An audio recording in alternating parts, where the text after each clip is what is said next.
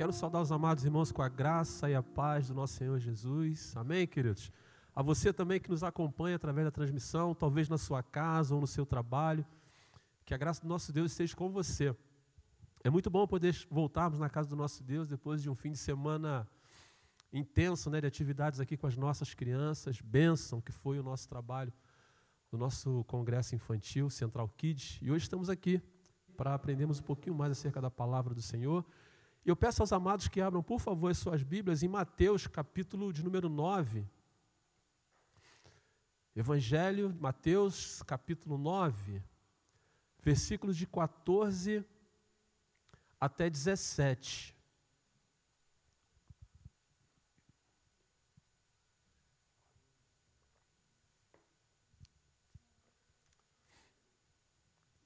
E o tema que eu quero pensar com vocês para o nosso estudo de hoje é o novo de Deus chegou. E vamos usar assim esse texto como base, mas no decorrer do estudo a gente vai estar falando sobre outros textos também. Diz assim: acerca do jejum. Vieram depois os discípulos de João e lhe perguntaram: Por que jejuamos nós? E os fariseus, muitas vezes, e teus discípulos não jejuam. Respondeu-lhes Jesus: Podem acaso estar tristes os convidados para o casamento, enquanto o noivo está com eles? Dias virão, contudo, em que lhes será tirado o noivo, e nesses dias hão de jejuar.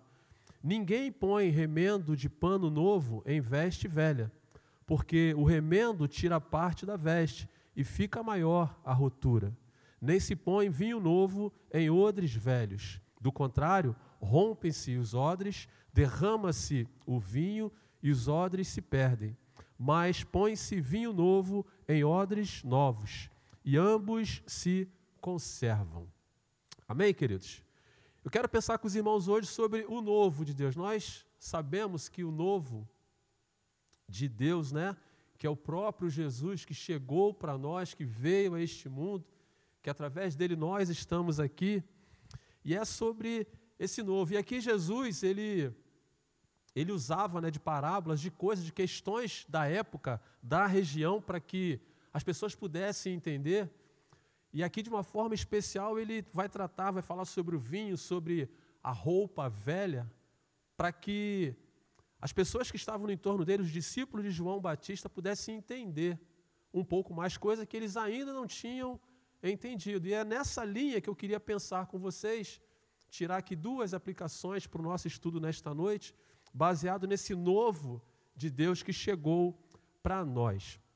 E a primeira ideia que eu quero pensar com os irmãos aqui é que esse novo de Deus chegou para nós para poder aliviar o nosso fardo. Eu sei que para nós, nos dias de hoje, talvez seja até mais fácil nós compreendermos em relação aos fardos, diferentemente daquele tempo. Estamos falando de um tempo em que os detentores da lei eram pessoas, eram na verdade os maiorais. E as pessoas simples, talvez comuns, iguais a mim e a vocês, não tinham acesso a isso. Por isso eu digo que hoje talvez a gente, é, a gente consegue entender quando é fardo, quando é peso e quando é de fato obrigação nossa que nós precisamos ter diante do nosso Deus. E eu volto com os irmãos lá no versículo 14. Ele vai dizer: Vieram depois os discípulos de João e lhe perguntaram a Jesus: Por que jejuamos nós, os fariseus, e teus discípulos não jejuam? É, não é novidade nenhuma para nós também. É, sempre que a gente volta na história do, dos evangelhos ali, Jesus, na sua caminhada, na sua trajetória, Jesus teve muitos encontros assim, um tanto quanto conflitantes. Foi confrontado algumas vezes, foi questionado em outras vezes, foi é, negado também em algumas situações, rejeitado, né? Mas aqui em especial eu queria ressaltar alguns pontos aqui, que quem está indo a Jesus, quem está indo arguir Jesus, são os discípulos de João Batista os homens que acompanhavam João Batista. João Batista, a história vai mostrar para nós que ele foi o precursor de Jesus, ele veio antes de Jesus. Lá em Isaías capítulo 40, versículo 30, ele já começa a falar sobre esse Jesus, voz do que clama no deserto, preparai o caminho do Senhor, endireitai os, as veredas do, para o nosso Deus. Ou seja, Jesus já era anunciado por João Batista. E a gente vai lendo a história dos evangelhos, Jesus então chega, Mateus no capítulo 3, versículo de 13 até 17, ele vai tratar justamente sobre o batismo de Jesus. E é esse João Batista quem vai batizar Jesus. Esse mesmo João Batista também era tido como um homem religioso, como um homem de Deus. As pessoas o viam assim, embora o seu jeitão, a Bíblia e a história vai mostrar para a gente que era um pouco, ele era um pouco diferente, né? A maneira como ele se vestia, a maneira como ele vivia, ele era um pouco diferente. Não era aquela pessoa que talvez chamasse a atenção para um homem de Deus naquela época, mas era assim, por conta do que ele fazia e do que ele pregava. Ele pregava acerca do batismo do arrependimento. Então ele era uma pessoa que as pessoas viam nele a figura de um homem de Deus. E Jesus vai até João Batista, lá em Mateus capítulo 3, né, como eu falei, se você quiser acompanhar. E ele vai então para ser batizado por João Batista. E, queridos, João ele, ele reconhece assim que Jesus chega, ele já reconhece Jesus como Messias. Assim que Jesus está se aproximando para ser batizado, ele reconhece a Jesus como Messias prometido, tanto que ele vai dizer, né, eis uma voz do céu que dizia, este é meu filho amado em quem me comprazo, diz o Senhor depois do batismo. Mas quando Jesus vai se aproximando, ele olha para Jesus e ele diz, eis o Cordeiro de Deus, o enviado de Deus está vindo até mim. E há ali uma, uma, uma colocação, né? João não fica muito à vontade em batizar Jesus. Ele se coloca na condição de servo agora e diz ele que necessita ser batizado por Jesus, mas agora vai Jesus até ele para ser batizado. Mas ele ainda assim ele reconhece a Jesus como Messias. E depois do batismo, muito mais ainda, né? Aí sim, o versículo 17 de Mateus capítulo 3, é quando Deus, uma voz do céu diz o quê? Eis o meu filho amado em quem me comprazo, em quem tenho prazer. E por que eu estou trazendo isso para os irmãos? Se os irmãos prestarem atenção no texto que nós lemos, quem está indagando a Jesus são os discípulos de João Batista. Às vezes a gente faz uma leitura assim no atacado né, do texto, a gente não pega muita, muita coisa. Mas são os discípulos de João Batista que estão indagando a Jesus. E a pergunta que fica para nós: como assim? Mas por quê? Se João Batista era o precursor de Jesus, as pessoas que estavam ali, que serviam a João Batista, tinham, sabiam disso, Jesus vem, e por que agora o texto faz questão de frisar aqui acerca desses discípulos de João Batista? Porque após o batismo de Jesus, João Batista segue o seu caminho, João Batista continua a sua trajetória e Jesus também continua a sua trajetória. Sendo que dois, três, a Bíblia não traz o um nome em exato do terceiro, do terceiro discípulo. Mas dois, a Bíblia até fala o nome deles, as pessoas que eram discípulos de João Batista e que a partir desse momento passaram agora a servir a Jesus. Se você falar em João capítulo 1, versículo 35, de 35 a 42, que é quando vai falar acerca da seleção dos discípulos, e vai estar destacado lá André e Simão. Simão Barjonas, que vai ser chamado depois de Pedro. Eram discípulos de João Batista, mas que agora passam a ser discípulos de Jesus. E aqueles outros que João Batista tinha, esses continuaram fazendo o quê? Servindo e seguindo a João Batista. E Jesus agora começa então a selecionar os seus. A bem da verdade, queridos, que Aqueles que começam a caminhar com Jesus, como eu falei, Jesus ele vem trazendo um, um impacto muito grande, muito forte para aquelas pessoas, até mesmo para os discípulos. Até mesmo tanto para os discípulos do próprio Jesus, e nós vamos ver nos evangelhos que a narrativa das histórias, das coisas que Jesus faz, dos milagres que Jesus faz, Às vezes tem milagres que Jesus acaba de fazer e parece que os discípulos não pegaram nada, não aprenderam nada com aquilo. Um dos, um dos textos assim mais compreensíveis para nós é na multiplicação dos pães. Jesus faz a primeira multiplicação dos pães, multiplica, abençoa e multiplica os pães, depois Jesus faz a segunda. E o que é que nos chama a atenção? Que mesmo na segunda multiplicação dos pães, eles ainda botam em xeque a pessoa de Jesus. Eles parecem não muito entender. Até mesmo quando Jesus sobe na ascensão de Jesus, até que o Espírito Santo desce até eles ali, eles passam a ter uma visão diferenciada, parece que eles não compreendem muito bem. Mas por que, que isso acontece, pastor? É simples, irmão, de nós entendermos. Estamos falando de um tempo, como eu disse aqui, existiam os homens que eram os detentores da lei. Existiam pessoas que tinham consigo a Torá, que eram os livros da lei. E essas pessoas, elas tratavam e trabalhavam as questões das leis judaicas e impunham às pessoas. As pessoas tinham que compreender, tinham que cumprir esta lei.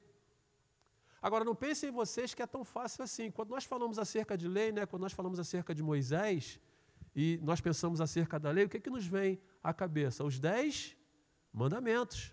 Né? E quem dera se fossem só os dez mandamentos.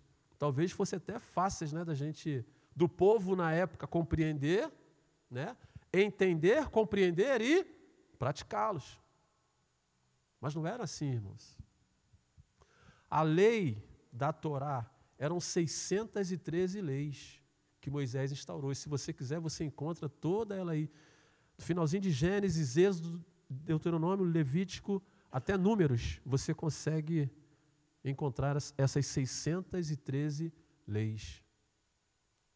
Mas a questão não estava na lei, a questão estava nas pessoas que tinham o domínio da lei e a maneira como elas impunham a lei às pessoas. Estamos falando de um tempo, irmãos, que as pessoas não tinham acesso, como eu falei, talvez para nós hoje seja mais fácil a compreensão acerca do que é peso, do que é fardo, do que das pessoas daquele tempo. Elas não tinham acesso. As pessoas, para terem um contato, um acesso a Deus, era por intermédio do sacerdote. Era quem tinha que intermediar por eles. Uma vez por ano, eles precisavam espiar os pecados deles. Precisavam é, fazer sacrifício por expiação dos seus pecados. E aonde é que eu quero chegar? Porque quando a gente olha para tudo isso, irmãos, para todo esse contexto aqui, em que os discípulos de João Batista estavam e os que começaram a seguir Jesus também estavam, eram pessoas que estavam totalmente dominadas pelo legalismo, pela lei. Pela lei. E Jesus, quando chega, ele não chega para acabar com a lei, não é isso, não é isso que Jesus prega. Mas quando Jesus chega, e principalmente nesse episódio que nós lemos aqui, o que é que Jesus vê? Um grupo de pessoas que são o quê? Legalista. Jesus não queria o, o jejum, pastor? Não, mas é claro que não. Jesus não é contra o jejum. Mas eu consigo entender aqui, irmãos, Jesus olhando para esses homens, para a indagação daqueles homens ali, e Jesus olhando uma associação de legalidade com religiosidade. Ou seja, talvez até fazendo jejum muito mais por obrigação, muito mais por compromisso religioso. Eu tenho que fazer, eu preciso fazer, eu tenho que sacrificar, eu tenho que prestar no sacrifício, do que a inteireza do quê? Do seu próprio coração. E é nesse contexto, irmãos, que Jesus chega.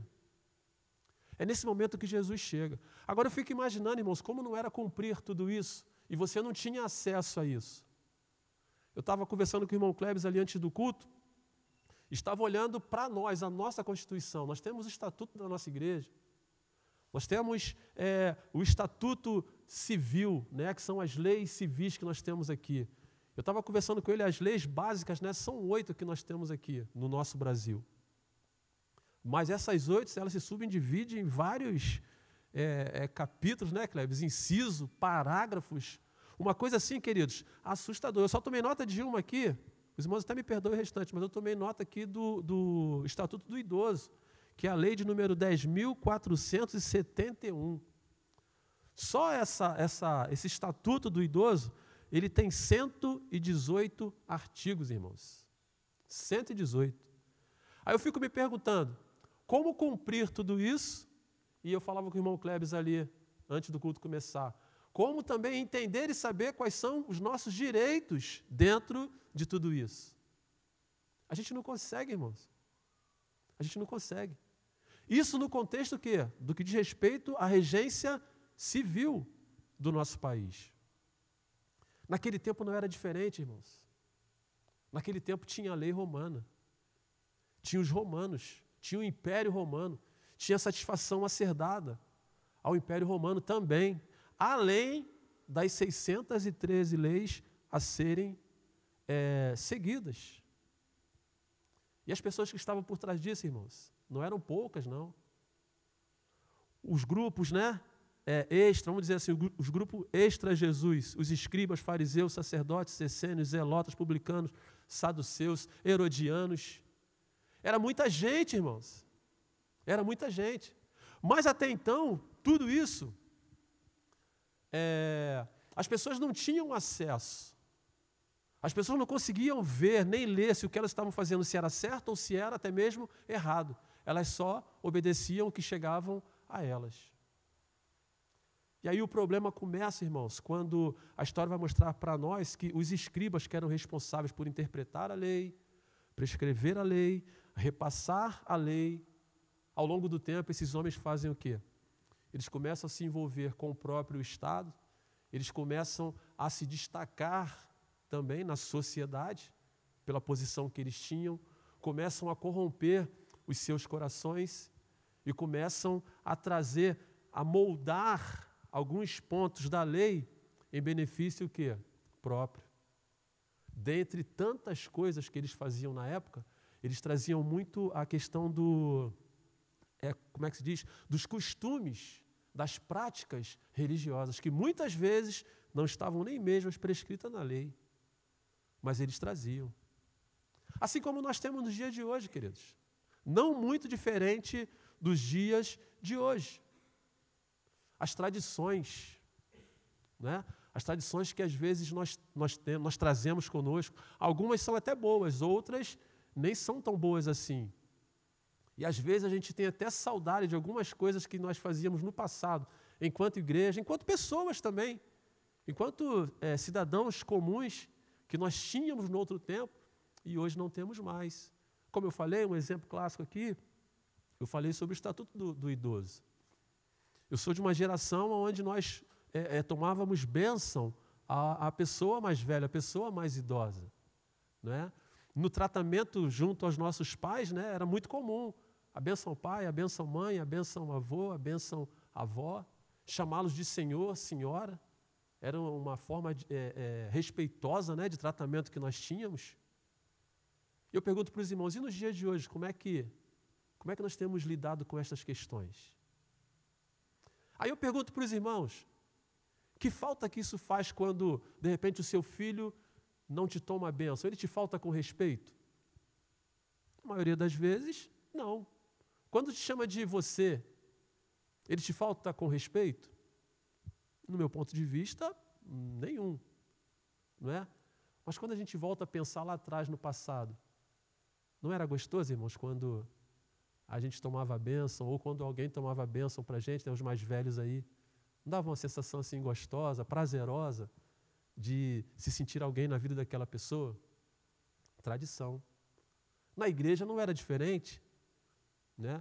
A, a igreja conservadora, na época, né, eu sou de uma época que nem pensar ficar do lado de fora da igreja. Os diáconos eram linha dura, linha ferrenha mesmo. E a gente tinha que entrar, tradição. Era mais tradição do que é, imposição.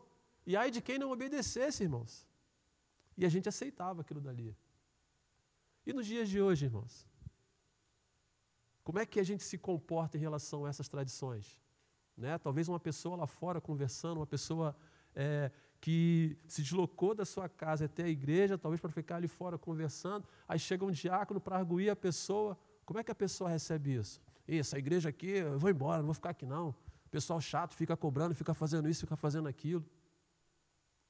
O que eu quero trazer para os irmãos? Tem tradições que às vezes nós temos saudade, tradições que nos traziam coisas boas. tem tradições que não, é, não traziam coisas tão boas assim. Lá, nesse tempo, eles faziam uma associação da lei e também da tradição. E colocava isso ó, como fardo no ombro das pessoas. E ai de quem não fizesse as coisas que eles faziam. As imposições sacerdotais, os sacerdotes colocavam. As imposições dos escribas. E ai de quem não rezasse a cartilha, irmãos. Ai de quem não fizesse isso. E é justamente nesse contexto que Jesus chega. É nesse momento da história que Jesus chega.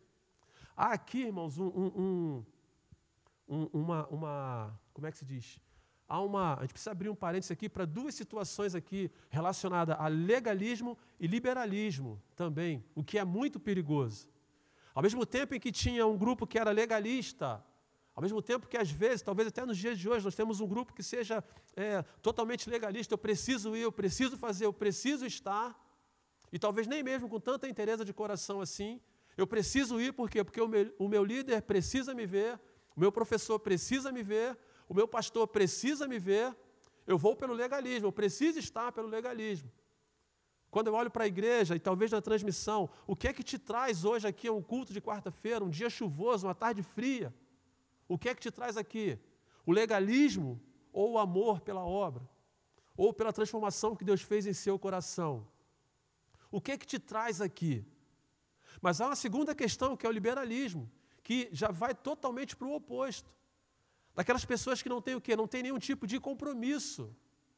Se de um lado o legalismo ele é mais severo, as pessoas fazem, ainda que por obrigação, mas fazem, o legalismo não vê tanta importância assim não vê por que estar.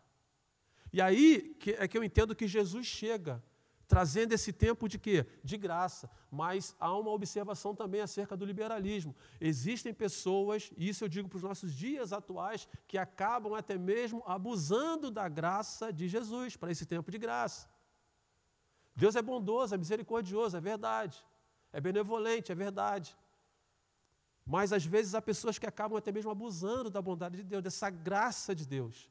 Nem uma coisa e nem outra. E Jesus chega para trazer o quê? A graça. Jesus chega no meio disso tudo para apresentar o quê? A graça. E o que é que ele traz como graça? O que é que ele fala, o que é que ele quer dizer para aquelas pessoas nesse tempo de graça? Olha, eu não quero que vocês jejuem por obrigação. Eu não quero que você venha por obrigação. Eu não quero que você faça por obrigação. Eu quero que você faça por amor à minha pessoa. Aí lá na frente o apóstolo Paulo vai dizer para ele: olha só, o que tem que te bastar na sua vida é o que? A minha graça. É por mim que eu quero que você esteja aqui. É mais ou menos isso que Jesus tenta falar. E por que que Jesus fala isso para eles ali? Jesus já havia sido batizado. João Batista já havia dito e olhado para Jesus e falado para ele: Eis aquele que vem, que nós esperávamos. Ele chegou. Jesus agora ele se apresenta como grande eu sou. Jesus agora se apresenta como o Messias prometido. Jesus traz agora toda, todo o seu poder e glória.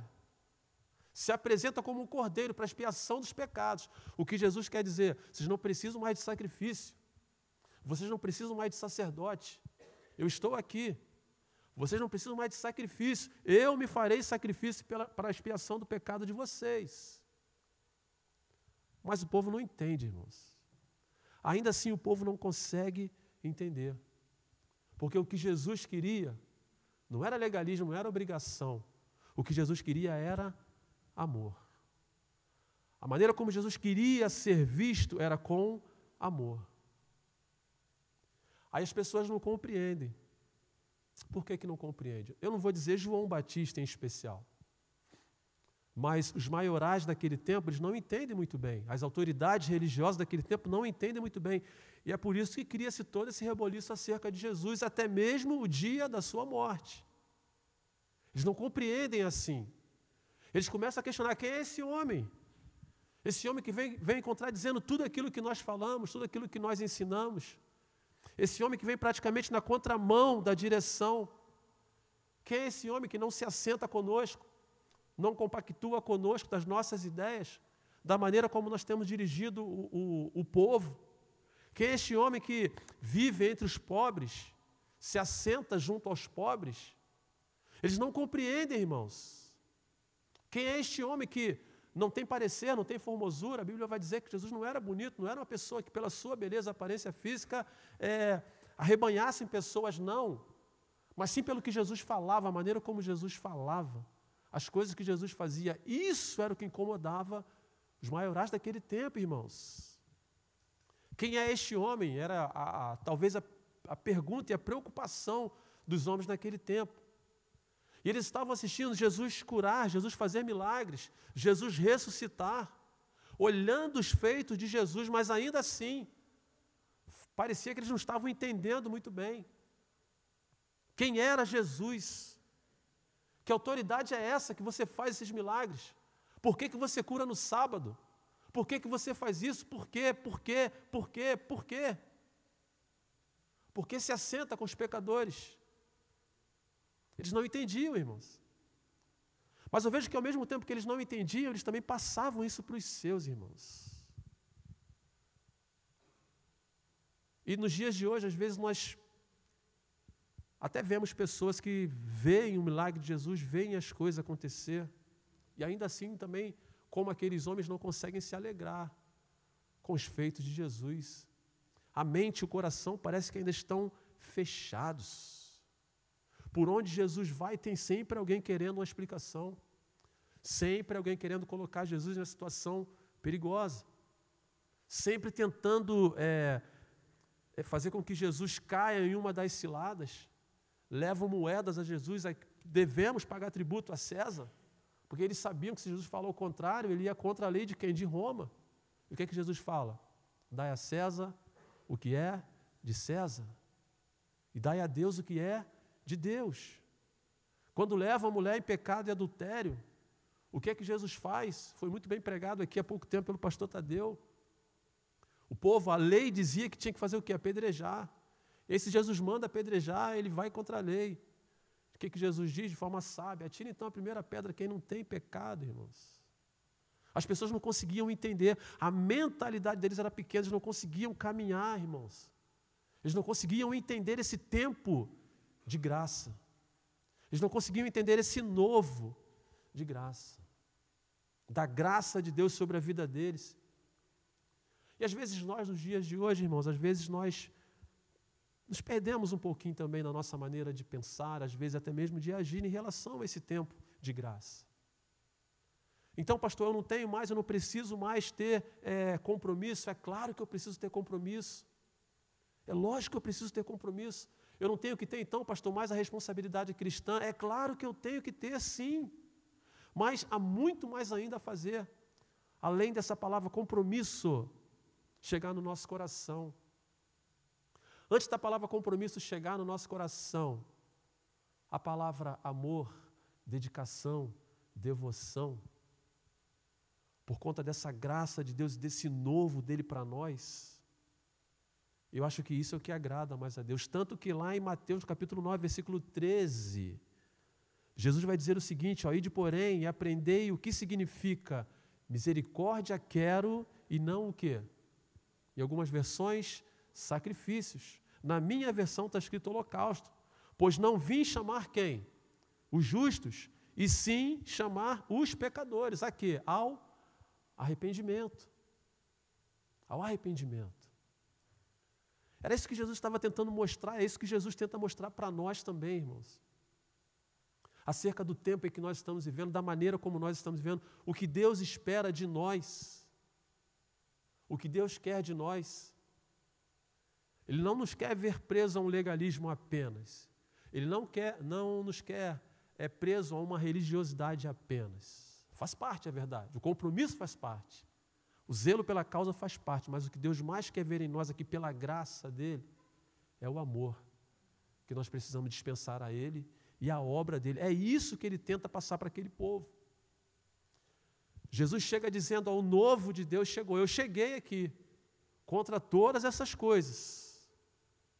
Mas o que eu quero? Um coração grato, um coração aberto é o que eu preciso para esse tempo, era o que Jesus precisava para aquele tempo, e é o que nós precisamos também, irmãos, para esse tempo. De corações abertos, sem peso, sem peso, sem é, ter aquela sensação de que a vida cristã, ela é pesada, ela é pesarosa, é um fardo. Oh, não. Não é isso. Jesus não acabou com a lei. Os preceitos da lei não acabaram, pelo contrário. Mas o que Jesus quis para os discípulos naquele tempo e o que ele quer para nós hoje é que a gente deixe a legalidade, deixe a religiosidade de lado e que a gente abra o nosso coração e que a gente olhe para Jesus e que a gente se revista nessa graça que Ele tem dado a nós, pelo privilégio de servir, pelo privilégio de estarmos aqui hoje, pelo privilégio de estarmos num país livre, nós podemos adorar o Seu nome. É isso que Ele espera de nós, irmãos. Então não tenha, eles tinham peso, né? Eles tinham essa preocupação que parecia, a, a, se os irmãos olharem no texto, a, a, maneira como eles vão falar com Jesus é até uma certa cobrança. Por que, Jesus? Por que, que nós jejuamos? E os fariseus também jejuam. E os seus discípulos não fazem isso, comem, ao contrário de jejuar, comem. Se você for olhar em outras versões é, de Marcos e Lucas, por que, que eles comem? Por que, que eles ficam à vontade e a gente jejua? Porque para eles esse jejuar está sendo o quê? Pesaroso, pesado. E é isso que Deus não queria para eles, é isso que Jesus não queria para eles, e é isso que Ele não quer para nós também. Então o novo de Deus chegou, irmãos, a primeira aplicação para nós é essa, para nós não termos a nossa vida cristã como um peso, como um fardo, não, jamais, jamais, jamais. E a segunda lição, a segunda aplicação, volte comigo no texto, por favor.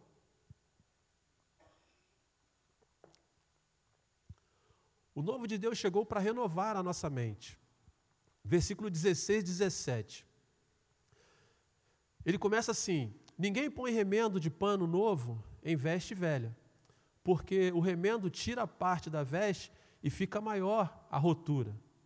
Nem se põe vinho novo em odres velhos, do contrário, rompe-se os odres, derrama-se o vinho e os odres se perdem. Mas põe-se vinho novo em odres novos, e ambos se conservam. E aí Jesus começa a trabalhar na mente dessas pessoas, parábolas, né? Um jeito deles entenderem. O que, que Jesus quer dizer aqui? Não adianta você colocar, pegar um vinho novo e colocar um vinho no odre o quê? Velho. Por que isso, irmão? Porque o odre, na verdade, é, é, tem até uma espécie de uma garrafa, mas ele é feito de couro de, de animal, pele de animal. Pele de animal. E à medida em que você que ele vai ficando velho. Eu não sei quem tem em casa, né? Eu não sei se o pastor tem lá no sítio alguma coisa de couro assim, que vai. O tempo vai passando, vai, vai, vai ficando duro, vai ficando duro, ficando duro, ficando duro, ficando duro. Chega um tempo que ele até quebra, né? Ele até parte, né? O couro, ele, ele se muito ressecado, ele até parte. Então a ideia aqui do vinho é que quando se coloca o vinho, o vinho novo, ele entra num processo de. É, fugiu a palavra aqui fermentação. Ele entra no processo de fermentação. E isso, na maioria das vezes, eleva o volume do produto que está ali dentro. Falando em fermentação, eu me lembrei que nós fomos uma vez no nosso retiro da geração Esperança. Não tinha nada a ver com vinho, não, era cachaça. Mas ninguém bebeu, não, pastor, tranquilo. Nós fomos para um hotel Fazenda lá em Passa Quatro. E aí o senhor lá, seu. Qual é o nome dele, Paulo? Aquele seuzinho? Dona Ana é a esposa, né? Eu esqueci o nome do senhorzinho, muito bacana. Se vocês puderem lá, estou fazendo merchan do, do, da pousada dele, não, mas se vocês forem lá, o nome da pousada é Pousada do Verde. Eles têm uma alegria em receber as pessoas lá, que eles querem mostrar tudo. É um lugar assim muito legal. E ele nos levou até a parte onde ele faz a pinga, a cachaça. Aí eu, assim, chamou a atenção. Irmãos, o processo é algo assim que, é lógico que para revenda e para a indústria o negócio é diferente. Mas a pinga mineira lá, que, que eles fazem, irmãos? Ele, não vou ensinar ninguém a fazer cachaça, não, por favor, não vai, não vai entrar nessa, nessa vibe, não é isso não. Mas eles pegam um, um, um tacho, né, pastor? Moem a cana, boia, botam a cana ali dentro. E aí eles moem o milho, moem o milho, trituram bem o milho ali, quase tipo canjiquinha, e pega aquele milho moído e colocam sobre a cana. E deixa descansar. Aí deixa de um dia para o outro. Aí ele mostrou um processo lá que já estava de um dia para o outro aí forma-se, aí entra na, na. Pô, fugiu a palavra de novo. Fermentação. Entra na fermentação, começa a, a, soltar aquela espuma, espuma, espuma, espuma. Aí no dia seguinte ele retira aquela espuma todinha ali, pega só aquele líquido agora já fermentado, coloca em outro tacho e ele coloca para ferver. Aí no que vai fervendo, né, a ebulição vai soltando aquela, aquela fumacinha. Aí lá do outro lado, o engraçado era isso, né? E a graça da demonstração dele era justamente essa. Aí lá do outro lado, o negócio vai pingando, plim, plim, plim. Daí o nome pinga. Eu nem sabia. Ah, daí o nome da cachaça, o pessoal falou, tomar uma pinga. É por causa disso, desse, desse processo. Mas o que me chamou a atenção, irmãos, quando eu estava olhando esse texto aqui, eu não sei vinho, eu nunca nós até fomos né, vinícola, mas eu não cheguei a olhar o processo assim. Ninguém teve essa paciência do seu. Acho que é Marcelo o nome dele, Paulo, o senhorzinho lá.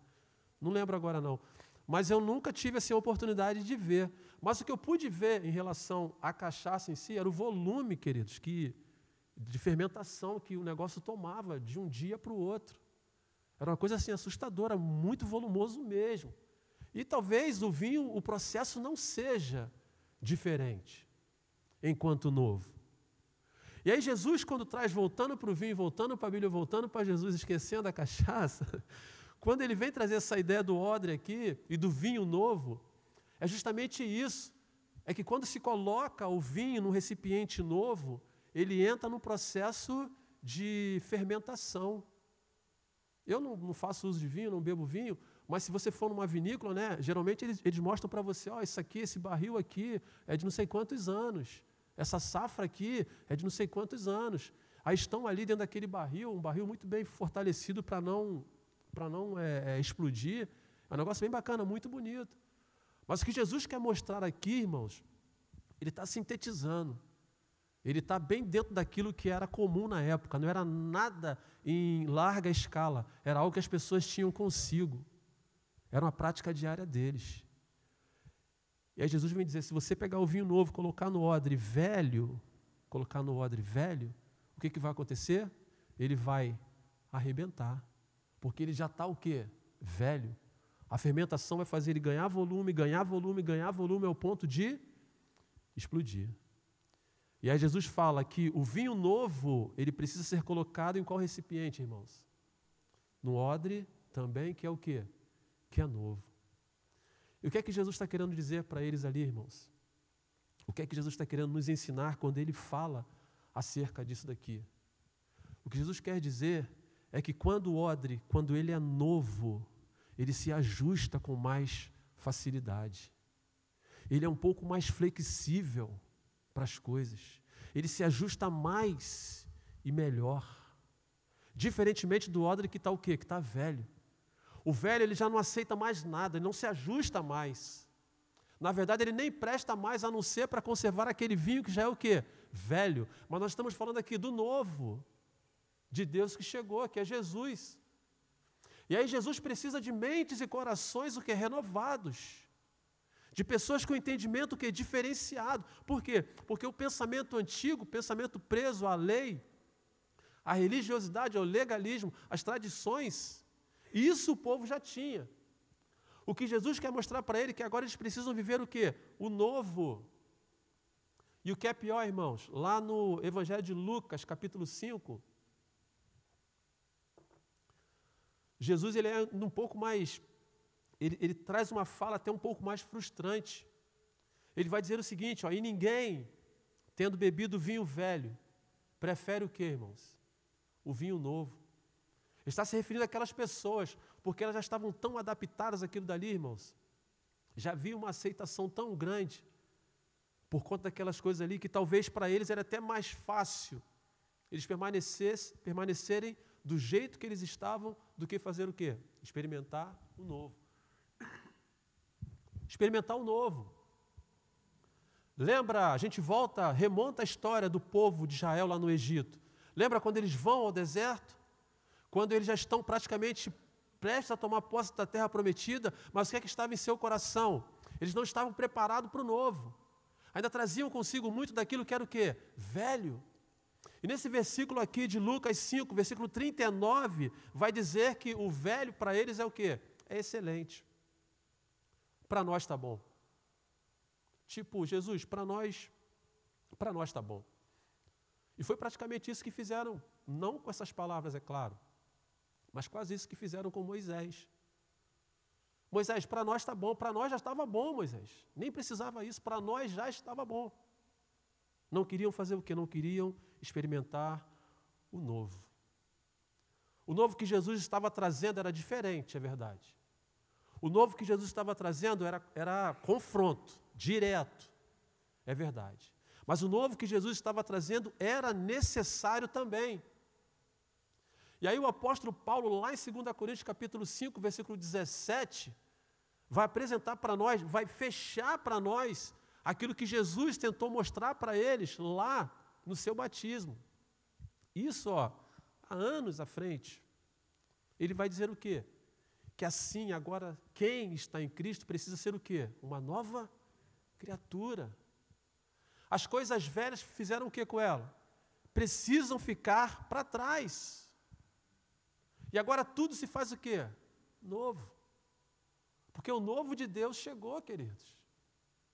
Eles não entenderam aquilo. Não entenderam da, da melhor maneira possível que Jesus tentou explicar para eles. Eles não entenderam. Da mesma forma, o tecido. As irmãs que são costureiras sabem bem. Se você colocar um tecido mais forte junto a um tecido mais fraco, de que, que vai adiantar? Nada. É isso que Jesus está tá arriscado até provocar a ruptura do tecido velho até mais rápido. Era isso que Jesus estava tentando explicar para eles, irmãos. Era essa a ideia dessa, desse novo de Deus que Jesus estava tentando mostrar para aquelas pessoas. E Jesus começa fazendo tudo diferente, irmãos. Tudo diferente, como eu falei. Ele não seleciona os saduceus, fariseus, os, os sacerdotes da época para o seguirem, não. Não são essas pessoas que Jesus seleciona. E por que, que ele não seleciona? Porque essas pessoas já estavam cheios daquilo que era o quê? Daquilo que era velho. E provavelmente elas não conseguiriam se libertar daquilo dali. E Jesus vai dizer que ele vem para quem? Para aqueles que eram quem? Que eram doentes. Porque esses, essa turma que seguia Jesus, elas se achavam o quê? E a Bíblia vai mostrar para nós, vai apontá-los como quê? Como os maiorais, como os doutores, detentores da lei, da verdade, da razão. Como se não precisassem de mais nada. E Jesus vai justamente naquele nível, naquele grupo de pessoas que precisavam. Jesus olha para um pescador e fala: Vem comigo. Jesus olha para o cobrador de impostos e fala: Vem comigo, é você que eu quero comigo. Como Jesus olha para nós hoje, irmãos, para a nossa igreja hoje, Igreja Batista Central de Campo Grande, vem comigo. É com você que eu quero tratar. É com você que eu quero que você viva esse novo.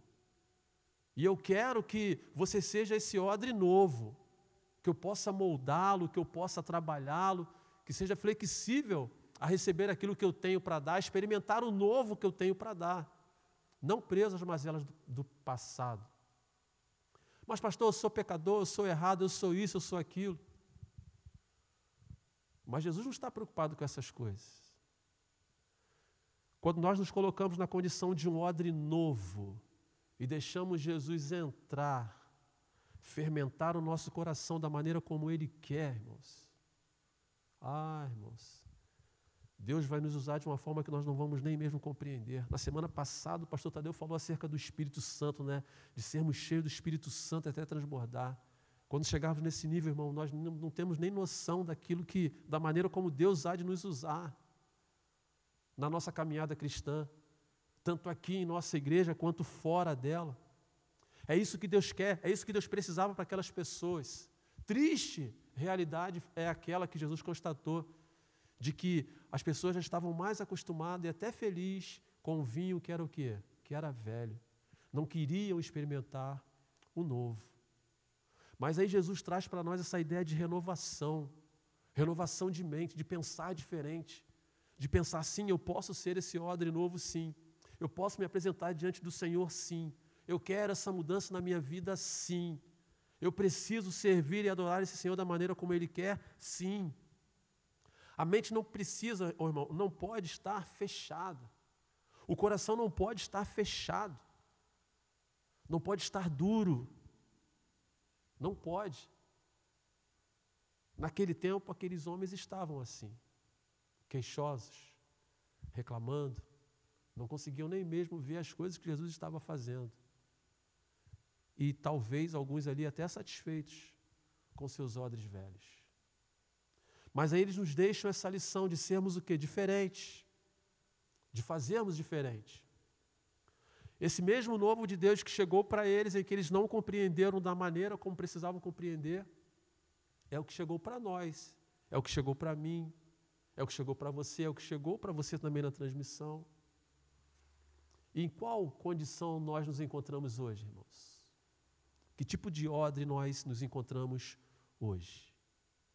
Odres novos ou odres velhos? Dois pontos, irmãos. O novo de Deus chegou para nós, chegou para os discípulos também, tem chegado para nós no dia de hoje. Primeiro, para aliviar o nosso fardo, não termos a nossa vida cristã, a nossa caminhada cristã como um fardo, como um peso, não, como legalismo, ou simplesmente como é, atos religiosos em si, costumes religiosos em si. Não, não, não, não, nada disso. Jesus vem para aliviar tudo isso que nós aprendemos e vivemos até então e mostrar que ele veio para trazer um novo para nós. E em segundo lugar, ele vem também para mostrar para nós que nós precisamos renovar a nossa mente em Cristo Jesus, nos fazermos novo, aproveitar esse tempo de graça que ele tem permitido a nós, enquanto igreja, de sermos e vivermos de maneira diferente. Amém, queridos? Que Deus nos abençoe nesta noite, que o Senhor continue nos cobrindo com a sua graça e com o seu amor, nos fazendo entender ainda mais e melhor a Sua palavra. Vamos colocar de pé, vamos cantar? Estaremos assim dedicando ao Senhor os nossos dízimos e ofertas, contribuições. O pastor Tadeu vem para orar, mas eu vou aproveitar aqui e falar da nossa campanha. Ele deve falar mais um pouquinho, mas esse é o momento também de você estar abençoando ao Senhor, dedicando a sua vida a Ele e participando da nossa campanha de para compra do nosso, do nosso terreno. O pastor vai falar depois no finalzinho, mas só para você aproveitar esse momento de culto também e fazer a sua dedicação, se for essa a sua vontade. Amém, irmãos. Vamos orar, né? Nunca pensei que aqui do púlpito alguém fosse ensinar a fazer cachaça. Né? Fazer. Brincadeira, mas vamos orar, irmãos. Curva a sua fronte diante do Senhor. Nós estamos na presença do Deus Todo-Poderoso. Você tem um Deus, o Deus, o Senhor Todo-Poderoso, que pode contar com Ele, com a sua ajuda, com o poder que Ele tem para socorrer. Ele deixou para nós essa grande vitória, essa, esse grande privilégio que é a oração esse poder maravilhoso que temos acesso através da oração. Então continue colocando a sua vida no altar do Senhor, sua gratidão, seus motivos de louvor e também seus pedidos. Obrigado, Senhor, por esses momentos preciosos que passamos aqui. Obrigado porque podemos estar aqui para orar, para estudar a tua palavra. Em quantos lugares, Senhor, isso não pode ser feito. Nem a palavra do Senhor, a Bíblia, pode chegar. Oh Deus, que privilégio nós temos. Ajuda-nos a valorizar isso e a preservar isso, Senhor, no nosso coração, na nossa família, na igreja, no nosso Brasil. Abençoa-nos, Senhor. Obrigado pelos dízimos e ofertas que foram entregues agora pelo teu povo. Abençoa. Abençoa cada um, Senhor, para que possa confiar em ti e descansar nos teus braços poderosos. Leva-nos em paz, Senhor, para os nossos lares e dá-nos um restante de semana na tua presença, pois oramos agradecidos em nome de Jesus. Amém.